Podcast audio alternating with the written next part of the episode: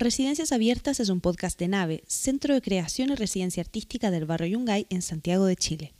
Las residencias son un espacio de profesionalización para los artistas donde de manera libre estos pueden experimentar y crear en torno a una investigación.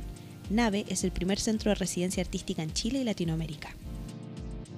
María Sibald es actriz y artista multidisciplinaria. Desde el 2009 investiga la lengua de señas incorporándola al lenguaje escénico se ha dedicado principalmente a crear proyectos para personas sordas con el objetivo de acercarlos a la cultura musical. Es una sumatoria de cosas, de mi vida personal y de mi vida como estudiante de teatro también.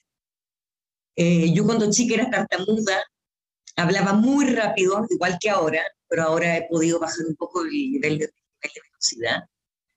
Cuando estoy enojada me podrán ver hablando mi máxima expresión, eh, era muy tartamuda, eh, era muy ansiosa y entré a estudiar teatro sabiendo que yo me atropellaba la y me daba mucho miedo entrar a teatro justamente por eso. El primer año en voz me fue fatal, me fue fatal. Además tuve unos profesores que eran poco amables, entonces me fue muy mal y yo tenía mucho miedo. Como que no, no logré tener como ese relajo y esa confianza en ese primer año.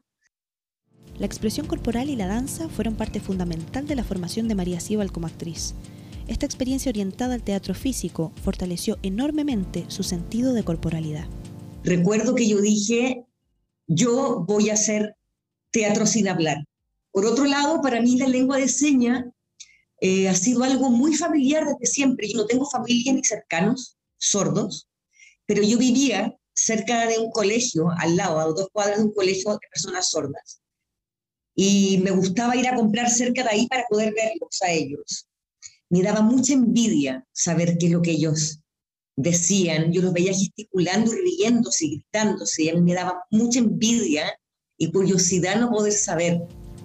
Por esas curiosidades de la vida, la mamá de María Sibal conocía el alfabeto en lengua de señas de la época, y entonces María pudo aprender rápidamente. Entre las cosas que más le encantaban de este descubrimiento estaba la idea de aprender un secreto. Es muy gracioso porque estas cosas yo las recordé después como después de tantas preguntas que me hicieron, empecé como a hacer este tipo de conexión y dije, bueno, siempre estuvo en mí. Como no fue una idea premeditada, sino que algo que, sucedió, como yo le llamo como una eureka.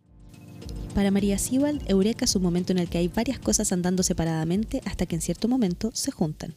Y el momento en que se juntaron estas cosas fue con Nerven y Selen, que era un, eh, es un, un, grupo que, que comencé con Bernardita Montero, que era mi compañera de la, de la escuela, eh, que lo comenzamos como un amor al baile y un amor a la performance, y también como, como, como convertirnos en personajes de la noche. Ese fue como el primer propósito, como en vez de esperar que la gente fuera a nuestro espectáculo, es nosotros irrumpir en la escena nocturna. Nerven y Selen comenzó el año 2008 con solo dos personas. Luego de unos años se sumaron al proyecto las bailarinas Betania González y Alexandra Maves. Se han dedicado principalmente a la traducción de videos musicales en lengua de señas y fue desde este proyecto que nació una de las creaciones con las cuales María Sibal trabajaría más tarde en Nave. Nos gustaba transmitir el amor a la música, el amor a la danza, el amor al baile, el amor a la performance, pero me faltaba, que, me faltaba como un discurso, como cómo dar ese discurso, a través de qué. Entonces se me ocurrió hacer una obra de teatro eh, donde explicáramos eh, de una manera muy fantasiosa de dónde salían estas chicas, porque eran Nerven y Selen. Podía ser Nerven o podía ser, o podía ser Selen, pero en el fondo era el mismo tipo. Eh, me acuerdo que la historia era que, que era como un poco como, como el, el, comienzo del paraíso, eh, como que eran, eh, eran frutas que caían maduras de árboles que caían maduras y, y, adentro de estas, bol, de estas bolsas existían estos seres y dije, a ver, si somos cuatro chicas, habemos dos actrices y dos bailarinas, vamos a tener el problema vocal.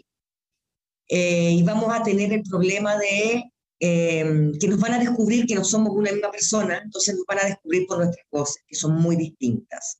Y en ese momento yo dije, voy a estudiar lengua de señas porque quiero hacer esta obra que se iba a llamar Paraíso, pieza para ocho manos. En Paraíso, pieza para ocho manos, la lengua de señas iba a transformarse en el broche de oro de la expresión corporal. Sin embargo, más allá de este proyecto específico, la lengua de señas como idioma se transformó en una parte fundamental de la investigación y el trabajo escénico de esta actriz. Yo creo que los portales que abre el aprender ya cualquier idioma, eh, y digo cualquier idioma, e incorporo la lengua de señas, ya que es un idioma que no se condice en absoluto con el español en nuestro caso, o la lengua de señas alemana se condice con el alemán, sí, como con su lengua hablada. Eh, es otra forma de pensar, eh, es otra forma de comunicarse. creo que, que te invita a la lengua de señas a ser súper observador, a mirar a la cara, a mirar a los ojos, eh, a tocar tu cuerpo, a abrir tu cuerpo, ser generoso con tu, con tu, con tu cuerpo y a no mentir. Eh, siento que la lengua de señas no te permite mentir. La lengua de señas implica mirarse a la cara. Muchas veces en la propia seña se incorporan sentimientos, siendo entonces un idioma muy claro y preciso. A nivel escénico, además, la lengua de señas ha abierto muchos portales para María Sibald. En Nave, por ejemplo, ha realizado residencias, laboratorios, funciones y cápsulas audiovisuales.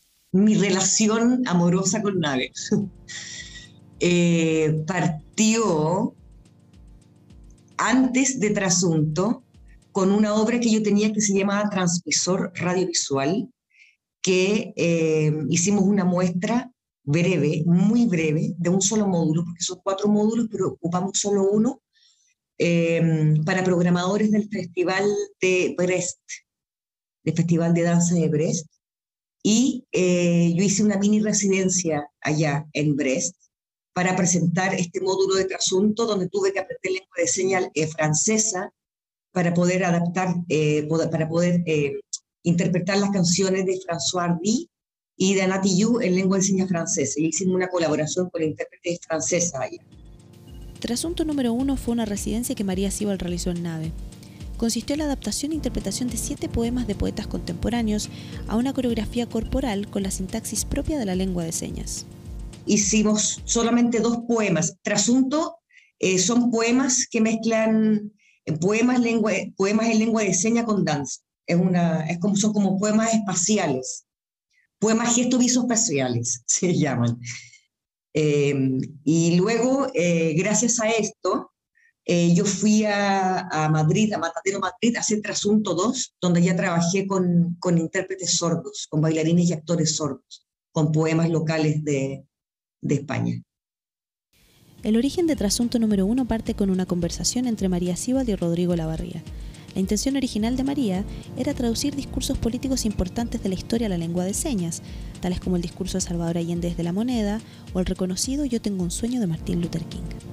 Eh, la idea que tenía era eh, eh, traducir estos discursos, era bien particular, traducir estos, estos discursos la lengua de señas y luego de la lengua de señas, que hubiese un intérprete haciendo el discurso en lengua de señas, invitar a, un, eh, a una persona sorda, oralista, que pudiese ir traduciendo a palabras las señas, así tener un tercer texto, es decir, el primer texto original escrito, el segundo es la interpretación en lengua de señas y el tercero es el híbrido de cómo sonaría el uso de señas al castellano, una cosa sonora, para que la gente también entendiera como la sintaxis, la, la formulación que se hace la lengua de señas. Entonces la idea es que esto iban a ser como unos videos, eh, o también podían ser en vivo, pero para que vieran como la plasticidad y, darse cuenta que finalmente el mensaje se comprendía, eh, solamente que la sintaxis era diferente. La palabra trasunto realmente no se puede ocupar. Significa algo que es la copia fiel de su original. En la realidad, nada puede ser una copia tan fiel al original. Con esa reflexión en mente, Trasunto número uno cambió su idea original de traducir discursos políticos para traducir poesía chilena contemporánea. Eh, dije, bueno, si he trabajado con música, eh, he trabajado con teatro, ¿qué hago ahora? ¿Qué es lo que las personas sordas más le temen a los libros? ¿Qué es lo que menos comprenden? La poesía. Vamos a mostrarles que la poesía se puede entender desde las señas. Para Trasunto número uno, María y Rodrigo convocaron a poetas chilenos a participar de este proyecto, pero con un par de requisitos determinados. Sus poemas debían ir de lo general a lo particular, levantar muchas imágenes y ser lo menos metafórico posible. El requisito más importante era que estos poetas no podían guardar secretos. Eh, si yo tenía dudas en alguna metáfora, se hablaban de que el pañuelo azul la recordaba a ella, quién es a ella, quién era esa ella, mi madre, mi hermana, mi polola, una diosa, una flor. Entonces como que les pedí que no pudiera, que no fueran egoístas y que no podían tener secretos conmigo. El resultado de Trasunto número uno fueron cinco poemas individuales y uno colectivo. La puesta en escena contempló la proyección de estos poemas en pantalla, la voz de cada uno de los poetas y, por supuesto, la interpretación en lengua de señas de cada una de las poesías. De esta manera, Trasunto número uno se transformó en un relato accesible, transparente, pero sobre todo honesto. Yo generalmente actúo en mis obras. Eh, yo no sé si eso le da más nerviosismo o tranquilidad a mis compañeros que están ahí en escena, eh, pero recuerdo que era tanto el silencio eh, que yo podía sentir las palpitaciones de los corazones de las mis compañeros, de, tener pánico. Porque yo, una cosa que yo les decía, esto, en diferencia del teatro y de la danza, son palabras. Estamos hablando con nuestro cuerpo. Entonces no te puedes equivocar. En la danza uno puede improvisar, si no se le olvida un giro para allá, un giro para acá, o agacharse, no importa, pero acá son palabras. Si yo hago mal mi movimiento, la persona va a entender otra cosa. Y las personas sordas están viéndote a ti, te están viendo el alma, te están viendo tu interior, están viendo tu corazón, están oliéndote y sintiéndote. Entonces era un nivel súper de nerviosismo, pero de excitación, como de niños chicos, es como si fuéramos estudiantes de teatro, como en un examen final, de, este miedo de, de, no equivocarse, porque sabíamos que había personas sordas. Entonces, era como también un respeto a ellos y el saber que te están observando todo. Conoce más sobre los artistas residentes de Nave en nuestra página web nave.io y encuéntranos en Instagram como arroba centro-nave, en Facebook como Centro Nave Chile y en Twitter como Nave Chile. Residencias Abiertas es un podcast posible gracias al programa de apoyo a organizaciones culturales colaboradoras, Ministerio de las Culturas, las Artes y el Patrimonio, Convocatoria 2020, Fondo de Emergencia Transitorio.